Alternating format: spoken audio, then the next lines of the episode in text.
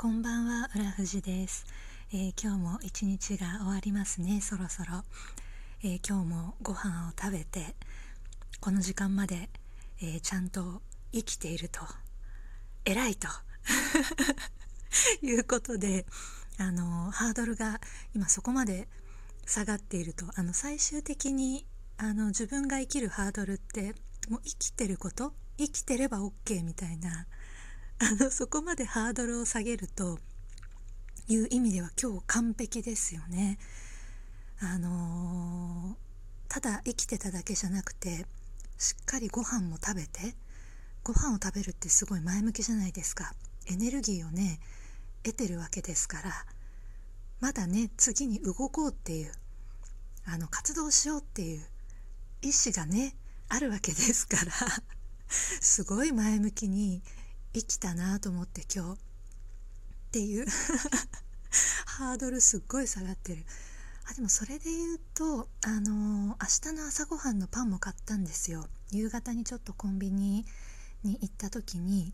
今セブンイレブンで売ってる石窯塩バターくるみっていう高木ベーカリーのパン。これってどこでも売ってるんですかね？関東だけ東京だけだったら。で店舗によったらあれなんですけど高木ベーカリーのパンってセブンイレブンでも一部取り扱ってるじゃないですか。以前までただのくるみパンだったと思うんですけど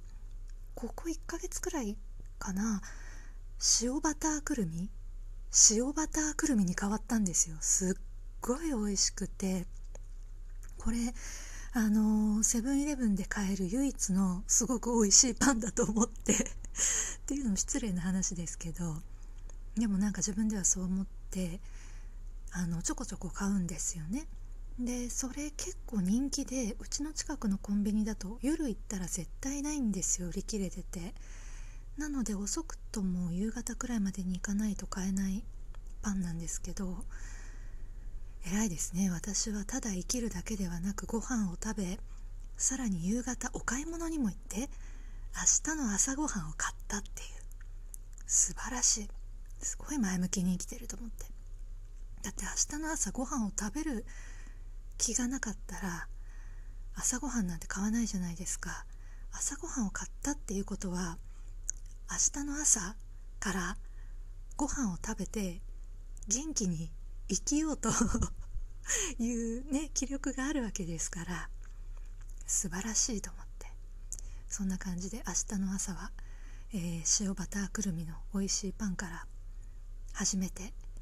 またあの 無事に生き抜きたいと思います。はい。それでは今日はこれで失礼いたします。浦富士でした。